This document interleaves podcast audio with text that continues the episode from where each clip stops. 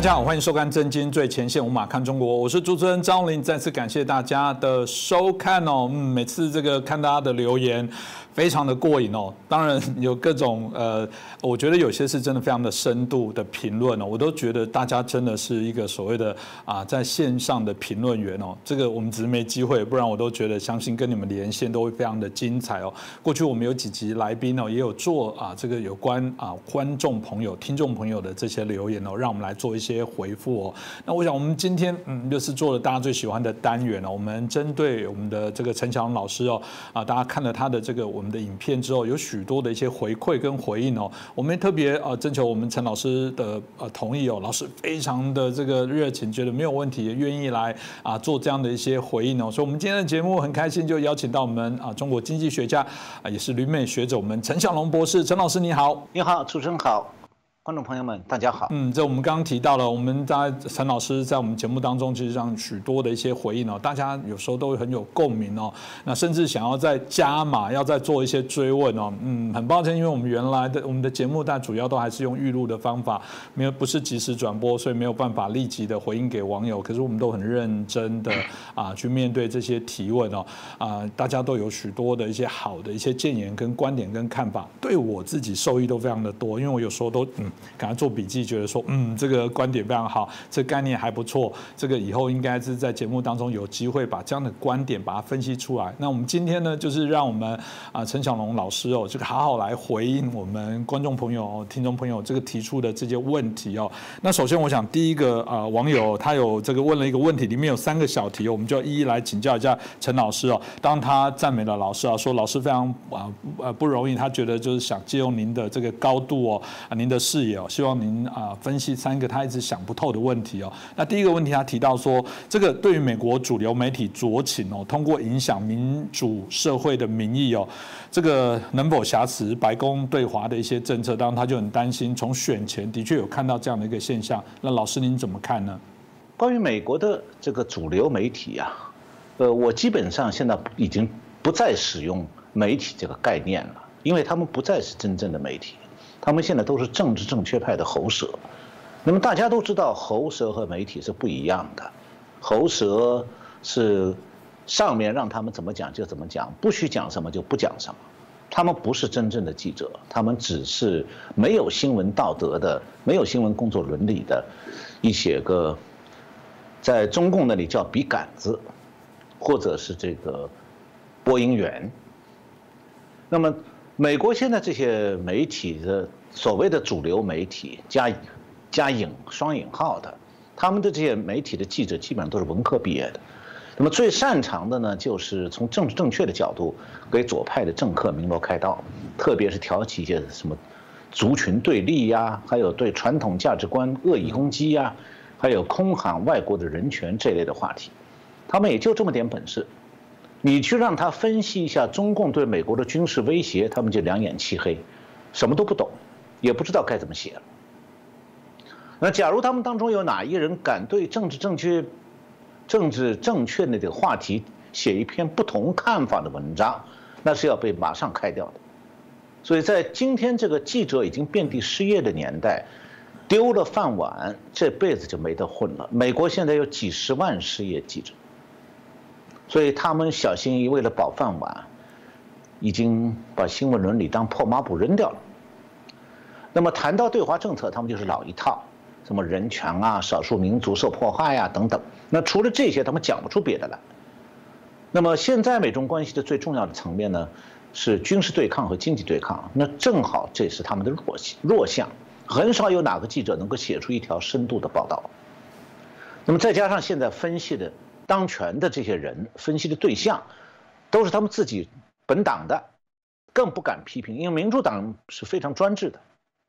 这个不许有不同的声音，不许有批评。这个他们现在有天然的呢，和军方是站在对立面的，不愿意赞同军方的主张，但是他们也不敢公开的反对军方要保卫美国国家安全的政策，那么这样的话就太明显成为卖国分子了。所以在这种情况下，美国的所谓主流媒体，在对华政策上是日益的边缘化。不，这个包括像《纽约时报》《华盛顿邮报》，他们自己觉得自己还是个东西。其实，在美国大部分选民眼中，这些媒体他们不看的。我就从来拒绝看《纽约时报》。呃，不，他们现在不但影响不了五角大楼的政策，也不敢对白宫指手画脚，所以他们现在不再能够挟持白宫的对华政策，也不再能够影响那个这个反对政治正确的那美国的一半民众。那么相反，他们是被政治正确派挟持了，成了中共式的记者，就是上面喜欢听什么，他们就说什么。那么为了保持他们个人的心理平衡呢，他们就尽量不去。从个人人格或者应该有的职业自尊这个角度去思考，而是反过来，他们更加确信政治正确是正确的。那么这个心理状态其实属于斯德哥尔摩综合症。一句话，他们在国内议题上是为掌权者涂脂抹粉，那么在国际关系上，他们基本上是半个聋子，半个瞎子。那么这样的记者活下去，其实蛮可怜的。所以他们没有能力。也没有资格去什么挟持白宫的对华政策，也影响不了社会的大部分人的名义。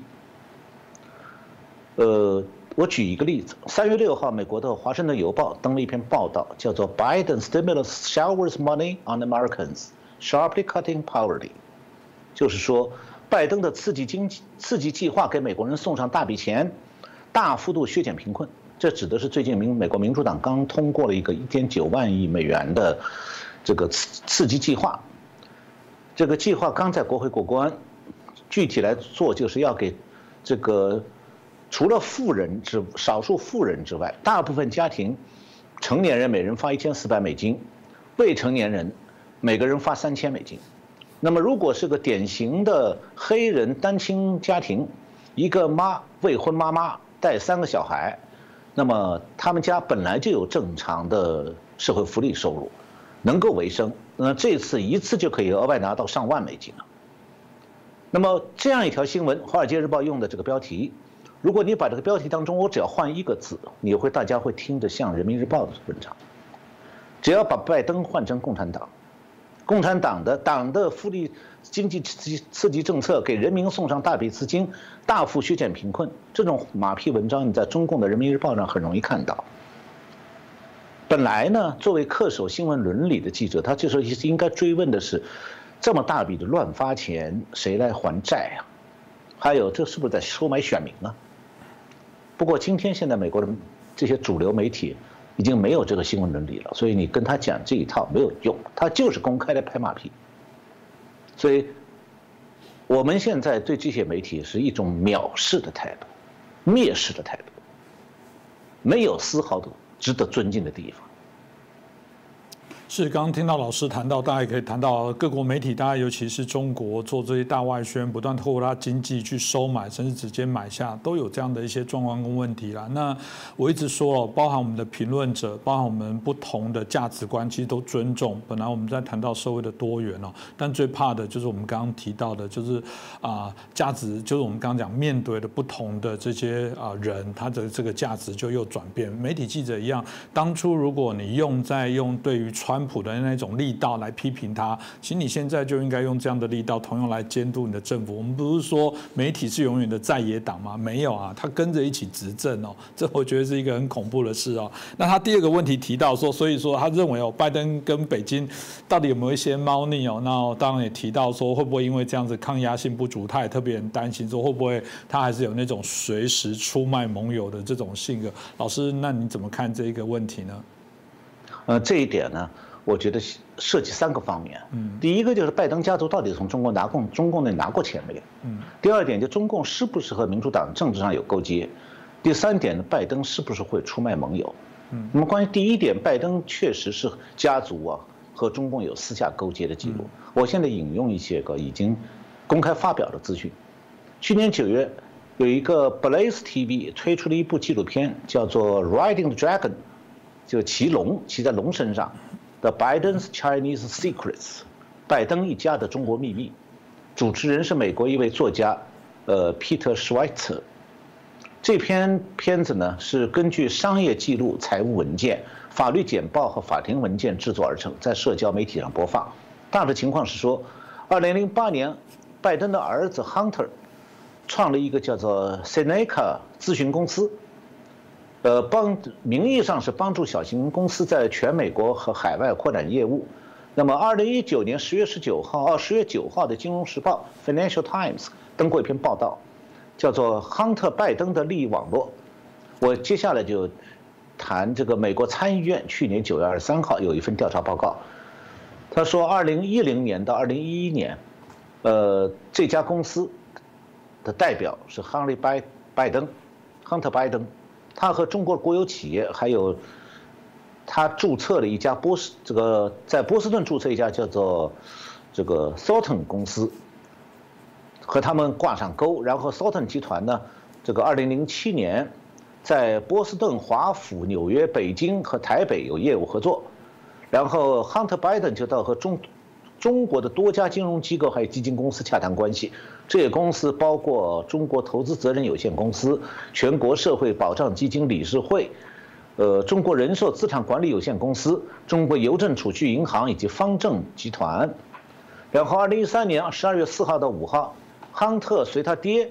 当时的副总统坐空军二号访问中国，回到美国以后成立一家叫做渤海华美股权投资基金公司，投资大部分来自于中国，他是九名董事之一。后来，，Hunter Biden 对媒体承认说，他二零一三年十二月。访华期间，曾经向他爹介绍过这个渤海公司的中方经理，叫做李祥生。呃，二零一八年三月，美国政治顾问还是刚才讲的这位这个这个 Peter Schweitzer 出版了一本书，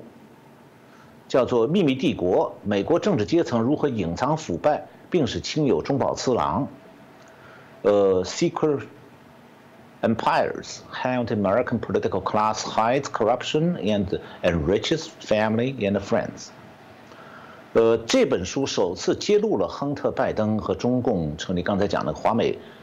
公司的交易。这本书在《纽约时报》呢曾经畅销书上列为榜首。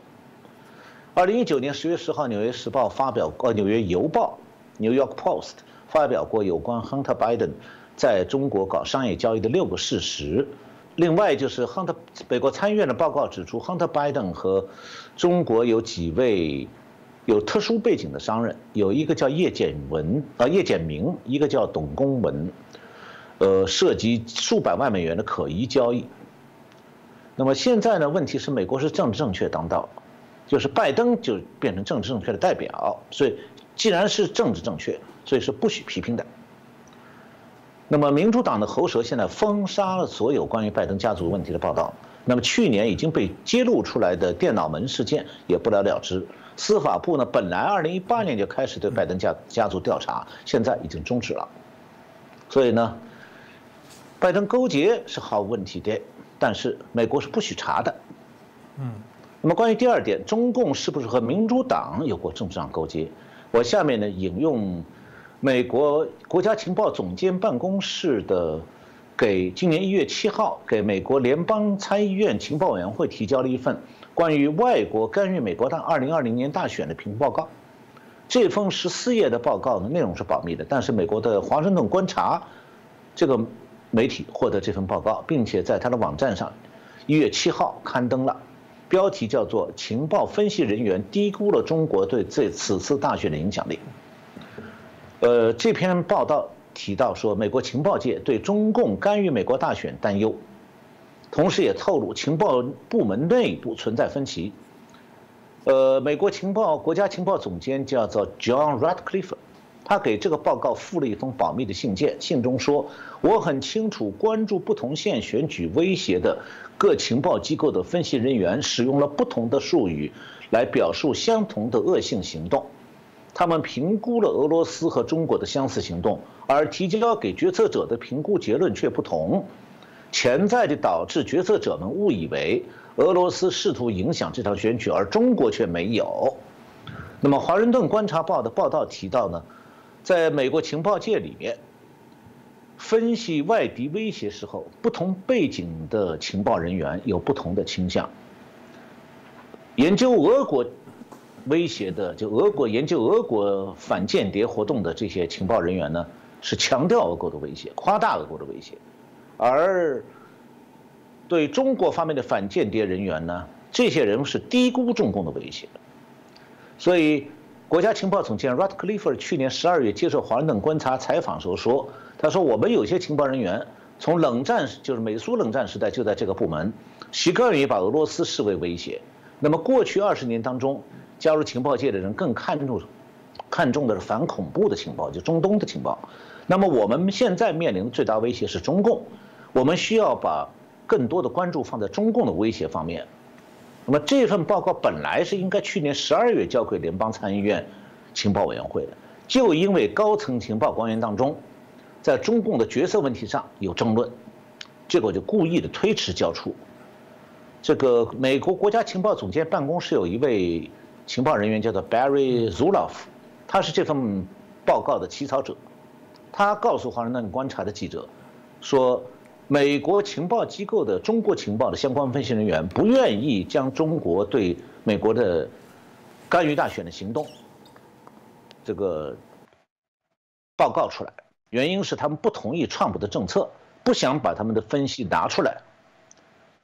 但是呢，情报总监 Radcliffe 他不同意这些中国情报分析人员关于中共行动的既定方向分析，他坚持认为。中共的行动确实意图影响这场总统大选，所以这个结论很明确：中共干预了大选，但是又被情报部门掩盖起来了，也被现在的执政党联掩盖起来了。那么关于第三点，拜登会不会出卖盟友？呃，我在上次节目里谈到过，关键在于军方的压力和国会议员的态度。那么到目前为止呢，拜登大体上是听了军方的意见和判断的，虽然打了折扣的。呃，上一次节目里头我也提到过，这个三月十八号，美国国务卿布林肯将要和中共的外长王毅，还有中共外事工作委员会的秘书长杨洁篪在拉斯加会晤。看来呢，拜登并没有放弃和中共的外交接触和协商，他只是做了个姿态上的调整，就是说他不去北京了，也不把中共的外交官呢请请到华府。说现在双方到一个中立的两边距离差不多的阿拉斯加到那里去见面去，但见面还是见面啊，你在哪里见不是一见吗？所以问题在于，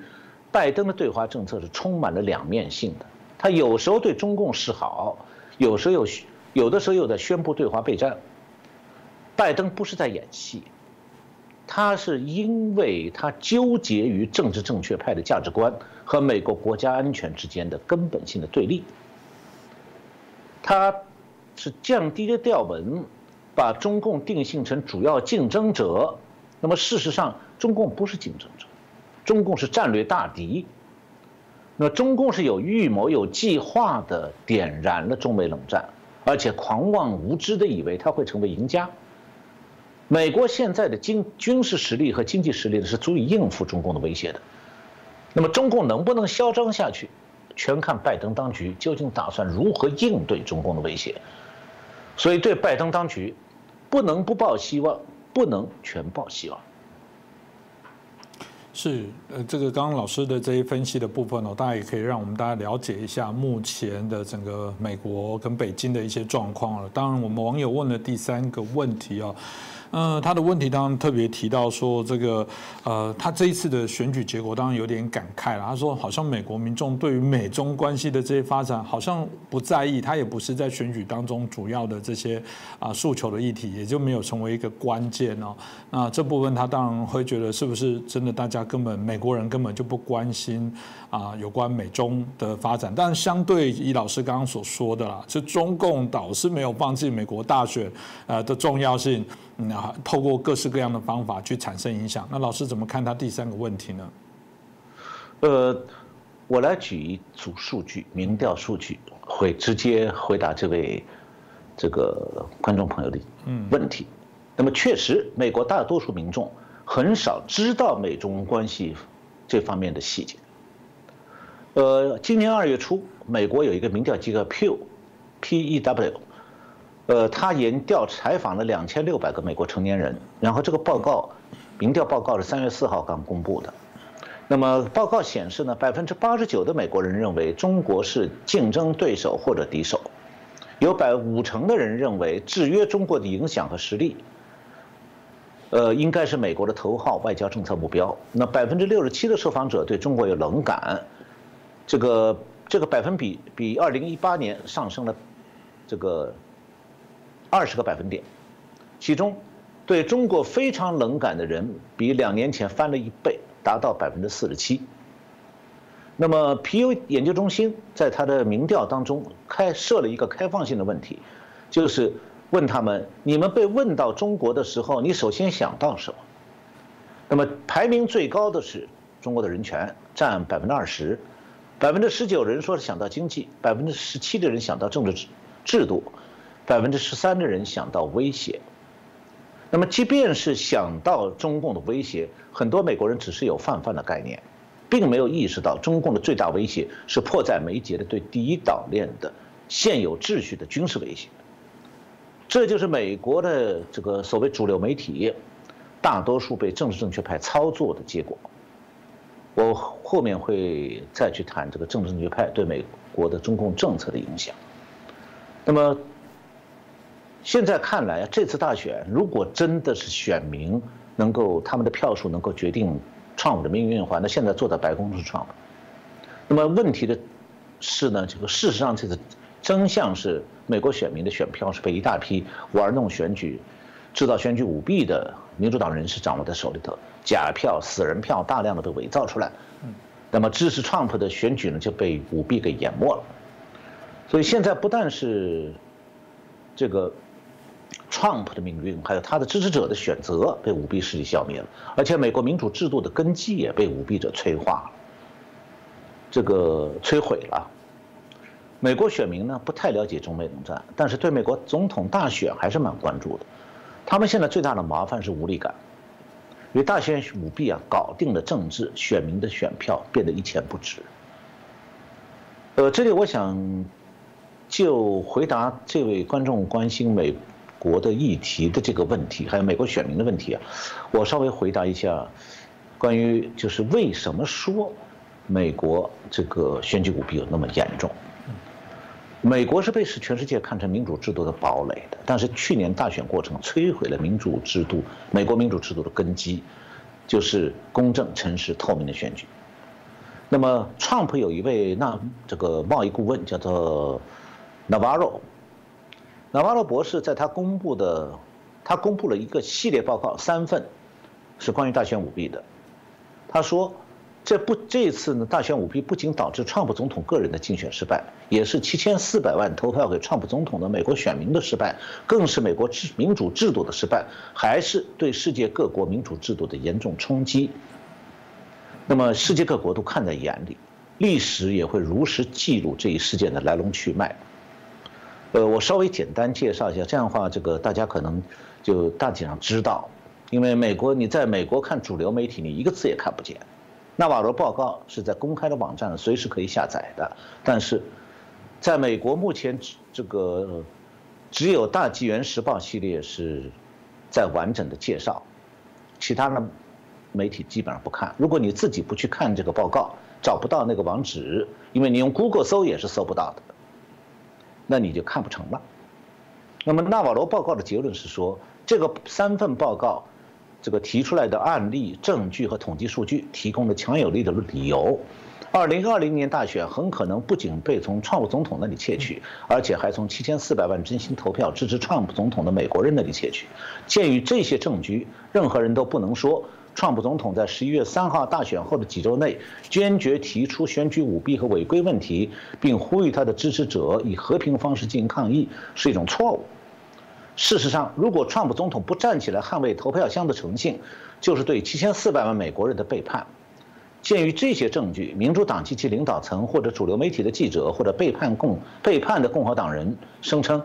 没有选违规选举的呃选举违规的证据，这是不负责任的、荒谬的。现在，美国的有线电视新闻网、社交媒体平台或者平面媒体出现的令人憎恶的行为，更像是共产主义式的专制主义。他们从公开羞辱到去平台化，就是把人的这个社交媒体账户关掉；还有公开呼吁惩罚所有支持过川普总统和在他的政府工作中，在他的政府中工作的人。这是奥威尔、卡夫卡式的专制集权主义，这是美国宪法第一修正案的死亡和民主制度的丧钟。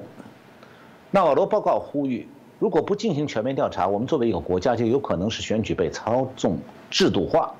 而美国的大部分人将不再相信这个制度，这关系到我们选举制度的未来，公众对该制度的看法，最终关系到我们自由民主共和国的未来。那么可惜的是，纳瓦罗报告的呼吁完全落空了。因为具有专制倾向的当局，美国当局现在是完全阻止了大选舞弊的调查，联邦最高法院胆怯的逃避审理捍卫宪法和捍卫选举自由的案件。呃，下面这我想再补充一点，就是可能对台湾的观众会有一点参这个参考价值，就很多人对美国一向还是很尊尊敬的。美国一向是在推动所谓民主化国家的政治进步，包括推动台湾的民主化。但是，如今那些发生在民主化国家的民主倒退形势，同如今同样发生在号称民主堡垒的美国。那么，持美国传统价值观的人们长期以来失去了对马克思主义信徒们的警惕，反而把那些动摇美国民主制度的势力看作是尊重民主制度的政治竞争对手。完全忽视了这股势力追求去民主化的政治野心。那么一代又一代的美国政治系的学生习惯于从美国民主制度的优越性出发，去分析和比较民主化国家的各种道路，还有民主倒退的种种弊病弊端。而美国推动民主化国家政治进步的话语，一向是教导这些国家的人：你们要理解、深刻理解美国民主的优越性和范式。那么如今，美国如果再充当民主老师，将不可避免面临内在的困扰。他们还会一如既往的、一如既往的教导民主化国家的人要如何完善民主制度，要避免民主倒退。那么他们学生会很困惑的问个问题：说老师，你讲的民主倒倒退啊，不就是美国现在的状况吗？我们是现在还要继续学习美国的进步主义吗？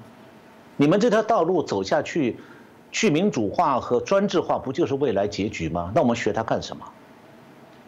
我知道进步主义在台湾也很流行，但大家千万要当心，美国版的进步主义正在摧毁美国的民主制度。美国目前的政治走向绝对不是民主国家应该学习效仿的榜样，而是民主国家的前车之鉴。抵制美国版进步主义的泛滥，才能挽救民主制度。那么，守护民主制度要靠世界上大多数民主国家自己来努力。现在，法国和德国已经出现了抵制美国版政治正确的呼声和反思。那么，从现在起，美国老师空洞的民主化说教和现实当中他们自己去民主化的言行，再也不值得民主国家尊重。这样讲可能很让人震惊，但是我在美国的体会就是，今天美国政治。正在朝着危险的方向滑下去。最近，美国国众议院刚通过一个法案，叫 H.R. One，就是民主党啊为了一党永久执政，在推行进一步的去民主化，通过立法，把操控选举盖上合法的印章，含义就是说，今后选举舞弊由操执政者来操作就是合法的。那么问题还在于，台湾的国家安全和美国的国家安全是紧密联系在一起的。但是，台湾的民主一定不能受到美国的去民主化的冲击。台湾要为自己的民主制度此刻优于美国的政治感到骄傲。是这个，谢谢老师哦，对台湾的这些勉励哦。当我们回答第二个网友的问题哦，那他提到的主要当然对于啊比较好奇的是说苏联跟中共哦。啊，这种同样都是一党专制的这样的一个制度，他认为有什么样的不同哦？那他自己直觉觉得中共感觉上的这个威胁哦，啊更大，然后他甚至提到，当然他认为这个更邪恶哦。那这部分他想请教老师怎么样来看待？那希望可以来了解一下。呃，那我先分析一下中共和苏共的关系。嗯，那么因为中共是苏共的嫡传弟子，嗯，中共是苏共用钱和军火养大的。他的一大部分干部，主要的干部是苏共培训的、训练出来的。然后，一九五十年代中共刚刚建立政权的时候，他实行全盘苏化。那个时候，谁要反对苏联、批评苏联是要抓起来，要杀人、杀头的。那么以前呢，毛泽东也是完全靠斯大林去支持才当上中共老大的，他很怕斯大林。那么斯大林也像对黑帮老大对小弟那样看待毛泽东，但是毛泽东不但想当皇帝，而且有全球野心，想当全球皇帝。所以斯大林死了以后，毛泽东觉得在共产党国家里，论人口，中共最多；论资格，他仅次于斯大林。所以他很快就和帮里面的新老大翻脸了。最后闹到苏联准备同中共就双方开战，这中共在东北和边境和苏军开打，最后是苏联准备同中共使用原子弹，毛泽东危在旦夕。这时候是美国的总统尼克松为了在美苏冷战当中拆苏联的台，救了毛泽东，把中共这个红色阵营的叛将拉到美国这一边。那那时候也就是美国从这个这个。美国等于是美台关系恶化，然后美中关系这个建立，然后中共就从资金、技术、教育等等方面在喂中共这个红色老虎，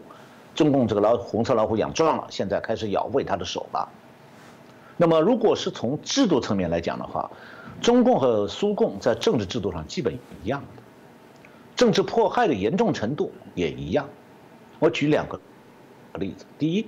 苏联和中共都实行过农村共产化，结果大批农民被饿死，饿死人的比例就占整个人口的比例，两个国家一样，我专门算过，都是百分之六。那么第二第二个例子就是，中共和苏共一样实行过党内和社会上的反复的政治迫害，大批城市民众和官员受到残酷迫害甚至送命。但是两个不同的是，中共比苏共在文化上严重落后。另外呢，在经济上，中共经济改革之前，两国的经济制度都是共产党的传统的计划经济，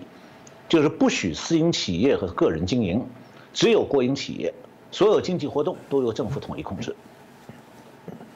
最严最严重的时候，买一包香烟要靠政府发票的，不然你连香烟都买不到。那么在共产党国家。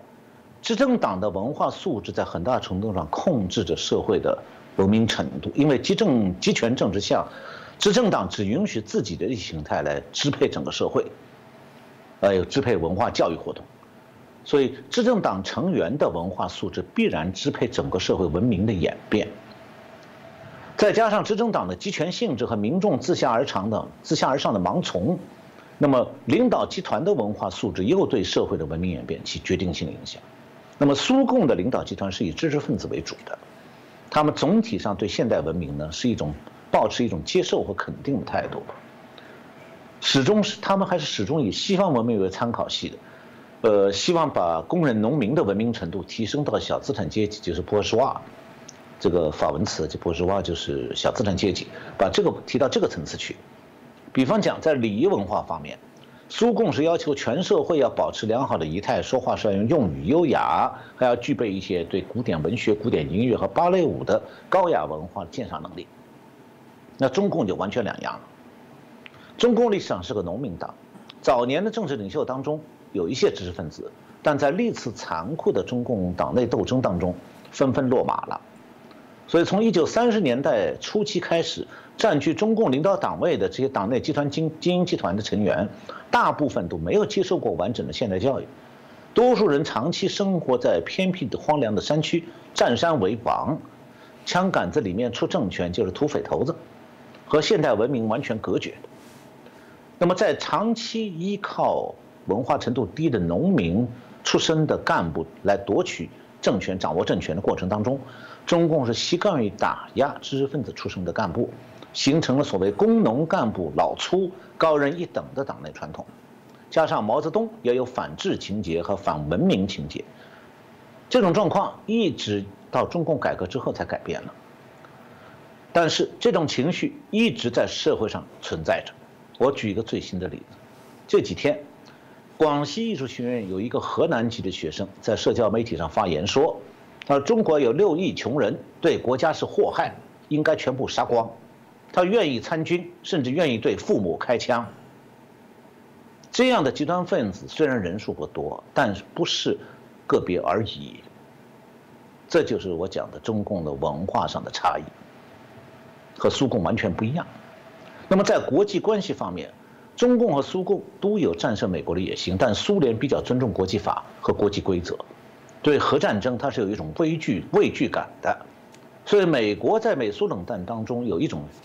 这个心理准备，就是他知道心中有数，就是知道苏联不会真发动核大战。但是，中共从毛泽东时代开始就有一种藐视生命、想用核大战消灭美国的念头，只是以前没有实力，只是空讲而已。那么现在，美国才意识到说，中共毛泽东种下来这种战争理念。如今在中共高层里重新冒出来了，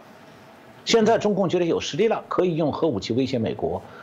强迫美国让步，让中共来主宰美国。那么中共、苏共对美国的影响，我觉得也需要说一下，就是苏共和中共对美国的左倾有重要影响。苏共是长期每年给美国共产党几百万美元，煽动他们反对民主制度，一直到苏联解体为止的。所以，美国最早的左派就是苏共养起来的。那么，中共呢是在毛泽东时代对美国大量输出毛泽东的宣传材料，就是毛主席语录，又叫小红书，在美国呢灌输造反革命，对1968年美国左派学生的反战运动产生了很大的影响，让他们思想上喜欢上了毛泽东。奥巴马的精神导师就是其中之一。那么很多左派学生后来当了教授，然后在美国呢潜移默化地培养出一代又一代的左倾学生。如今这样的思潮在美国大学和中学里已经占据主要地位。我做了一个对比，我是上个世纪九十年代在普林斯顿大学念博士的时候，我们那时候经典理论课已经开始要求读《共产党宣言》了，当经典理论来读，不是反面教材哦，我当时很吃惊。不过呢，我感到还有点安慰的就是，给我上课是个黑人教授，我写了一篇全面批判马克思主义的文章，交给他作为作业，叫他不敢否定我，因为我相信他对马克思主义的熟悉还不如我的，尽管他是教授啊。那么现在，马克思主义已经在美国变成各种后现代学派的共同思想来源了，学生们现在已经在美国不能否定马克思主义了。所以我把美国的左派有时候称为毛派，因为他们心目中始终对中共有好感，他们可以批判苏联的集集权政权，但总想给中共相同的这个集权政权做一些辩解。现在啊，美国正左派当中没有人再提“政治正确”这个词的来源了，它其实是美国左派当中的毛派、毛泽东派讽刺挖苦莫斯科派的用语。因为当时美国的莫斯科派因为是从苏联拿钱的，所以他要听命于苏联。那么苏联和中共也翻脸了，双方成为敌人，所以毛派就去挖苦莫斯科派，说你们不敢像我们一样骂苏联啊，因为莫斯科要求你们保持政治正确。其实呢，毛派同样不敢骂毛泽东啊，所以他们这个之所以。毛派敢骂苏联，是因为苏共的总书记赫鲁晓夫一九五六年已经批判了斯大林的专制统治了，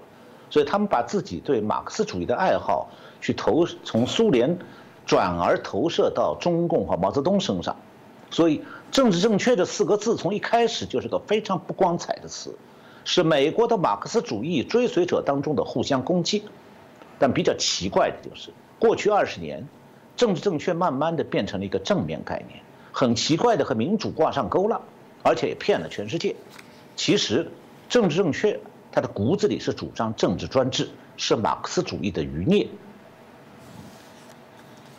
是这个老师啊所提到的这个网友的一些问题，我相信大家也比较清楚的部分做了一个回应哦。那第三位网友，当他提到的部分是说，拜登之前因为上 CNN 的节目哦，他们本来以为说拜登会不会至少在嘴上哦，针对一些啊很重要的道德的高度的部分来谈论，但他很意外，最后拜登竟然还帮习近平说，还在谈到所谓的文化规范，就他们必须要有这个国内的必然的这种他们自己的价值的啊这些。些所谓的延续哦，是所有领导人都必须要去顺从。哎，这个大家有点压抑。老师你怎么看待这个事件呢？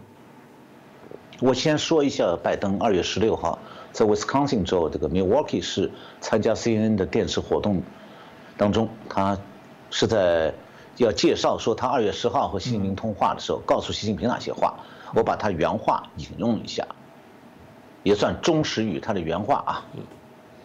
拜登这样说：“他说，如果你对中国历史有所了解的话，中国一直以来，当中国受到外部世界伤害的时候，就是他们在国内没有统一的时候。所以，习近平的中心原则就是必须要有一个统一的、受到严格控制的中国。基于这一点，他采取那些行动，将其合理化。从文化上看，不同国家有不同的规范，每个国家和他的领导人都期望遵从。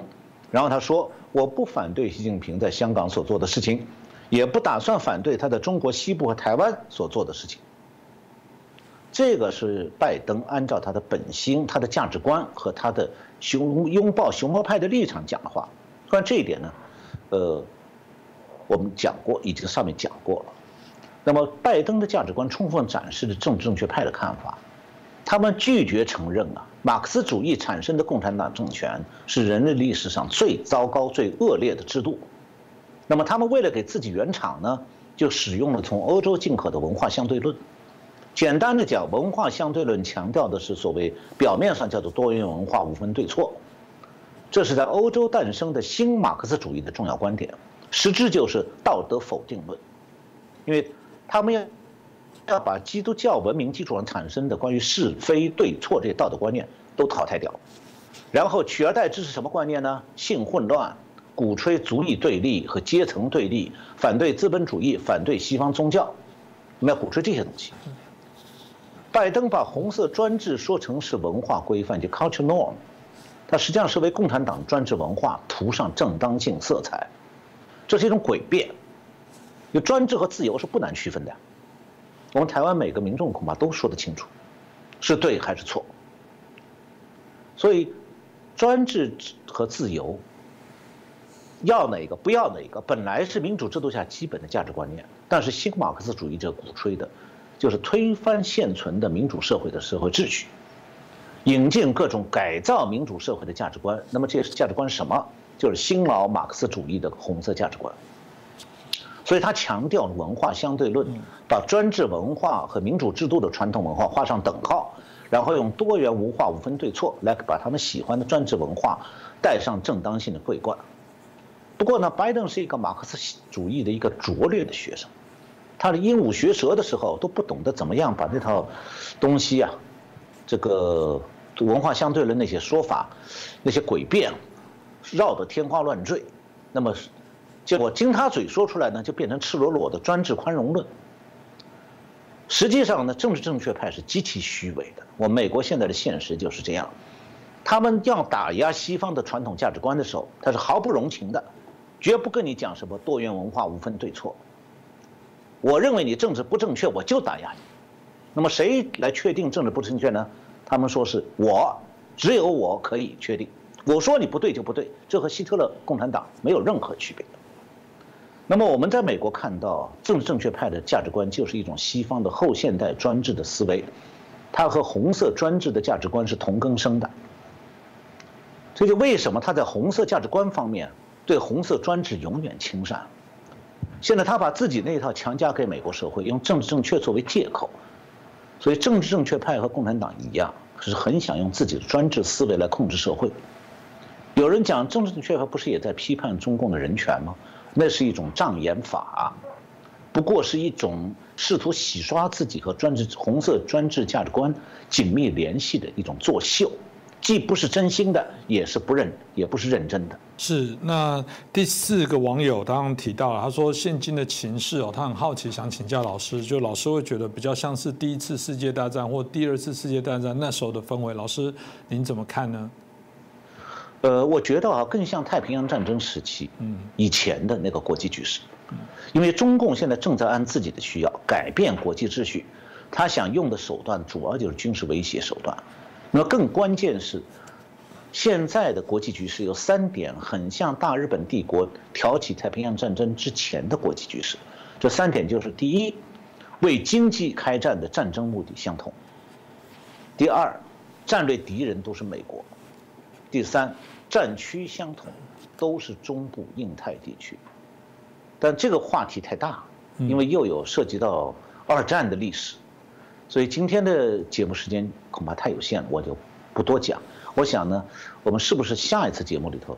请看主持人考虑，是不是给我们来分析一下？是没问题，我想这个部分我们再有机会再更深度的做一些品析讨论哦。那第五位的网友，他当然是觉，当然也很知道老师的背景是中国经济的这个重要的学家，他有提到说，中国经济明明我们每次在谈论问题都非常多，可他看起来最近好像感觉这人民币升值啊，然后看到这个热钱好像涌入，他说，嗯，这好像跟我们想象中他有可能会有问题，他世界工厂的地位不保，好像很多人啊商人纷纷逃出。工厂外移等等，他觉得这个部分对他来讲有一些疑惑。老师，那请您怎么看这件事情呢？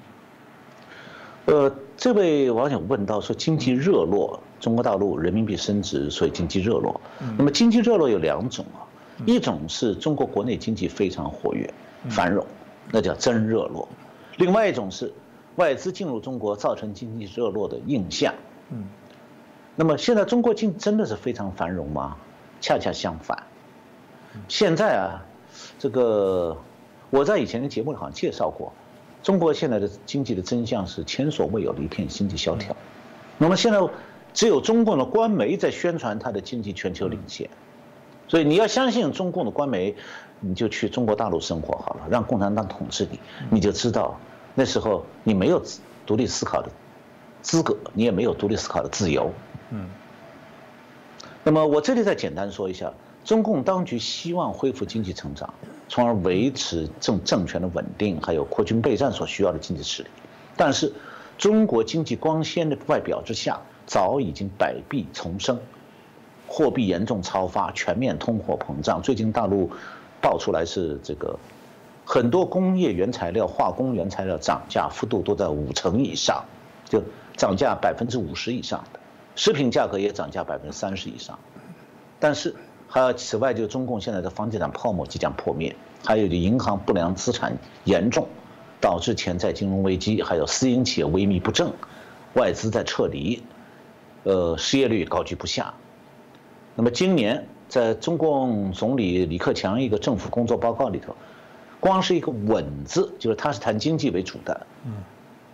光是一个稳定的“稳”字就出现了六十四次，为什么？对他来讲，李克强最难的就是他不能吹牛啊，因为他是管经济的具体的人。他强调是你们千千万万下面的各个省啊，这官员你们要把经济稳住啊，所以反复的讲稳啊稳啊，要稳这个稳那个，六十四次讲。那么这种情况下，怎么还会有不少外资热钱进入中国呢？还有这位网友问说：“是不是人民币汇率升值，证明中共经济繁荣？”其实啊，外资热钱只是影响人民币汇率的因素一个因素而已，而且呢，外资流入也不见得是单纯是经济繁荣造成，还会有几个因素在起作用，所以需要从国际金融角度分析。我就先简单介绍一下去年这一年啊，人民币的动态、汇率的动态，就可以看出它的升值和什么因素关系最大了。那么去年一月上旬，人民币有短暂升值，从二零一九年的六点九六升到六点八四，升值百分之二。那么去年一月底到五月是贬值百分之四点八，贬到了对美元七点一八。那么去年六月又是去年年底的时候升值到六点五四，比对美元从七点一八升到六点五四，比二零一九年升值百分之六。那么今年三月八号到三月八号为止。汇率比去年年底又贬值百分之二，大家看到，就是你不能只看到它升值时说它升值好啊，那它贬值时候你说什么呢？贬值坏啊，那中国经济不就是没有没有好的地方了吗？所以你看汇率本身，它的波动不能够得出经济好坏的结论，因为外资流入呢也不见得就是被中国经济繁荣吸引去的，还可能因为中美两国之间利差决定的。那么因为美国去年曾经一度。这个国债利率接近于零，你到银行去存款，那个储蓄账户就百分之零点几，百分之一都不到。长期的三年的、五年期的存款大概利率不到百分之一。那么中国的利率相对高一点，那么与美国证券市场一些资金就开始流入中国。另外呢，人民币的汇率还受美元地位的影响。那么最近美国的国债收益率开始上升，于是美金往上升值，人民币就开始相对贬值。刚才讲今年头三个月就贬了百分之二了，所以不能简单化的从人民币汇率的短期变化去判断中国经济的好坏，关键是要看中国经济的基本面。那基本面不好是个事实。另外呢，现在中国经济严重依赖出口，汇率升值会严重的影损害出口企业的微薄的利润，造成出口萎缩。所以现在中共实际上不是在期待人民币升值，它的媒体上吹嘘人民币升值，证明中国国力强大，但它实际上经济政策上，它想做的是人民币贬值，目的就是为了让出口企业活下去。那么现在流入中国的外资多半是到股市去赚快钱的。那么最近几天中国股市又开始下跌了，所以今后怎么样还需要进一步观察。那最后想说一点，就是中国经济的基本面啊，是不能够看中国官方公布数据的，里面有假的成分。比方讲，它的经济成长率，不管是 GDP 还是消费还是投资，都不太靠谱。中国的国家统计局是通过玩弄物价指数。它可以在任何年份、任何方面都产生经济成长的结论，但是如果你不会识破它这个玩弄物价指数的花招，你就光相信他讲报纸上说，或者是台湾的传媒引用他的话，你就会认为中共经济永远是好的。但是我告诉各位，如果你要会识破他的那些统计局的把戏。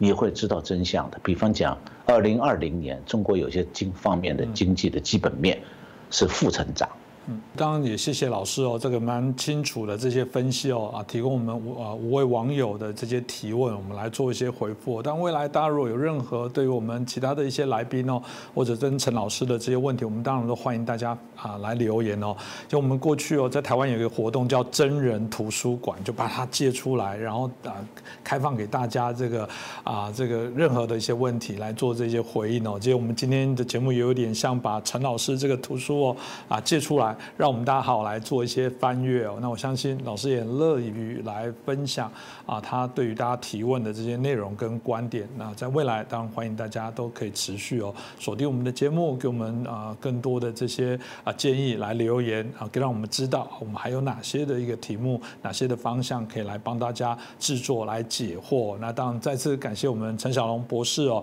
啊啊！针对网友这么耐心的、细心的回复，那刚刚有提到有些问题哦，如果我们觉得有必要的话，也许我们也会把它做成更完整的追踪报道。那当然都需要大家持续来锁定我们，让我们的节目啊可以让更多人喜欢，让更多人收看。再次感谢我们陈小龙老师。呃，谢谢主持人，谢谢各位观众朋友们，希望大家喜欢我们节目。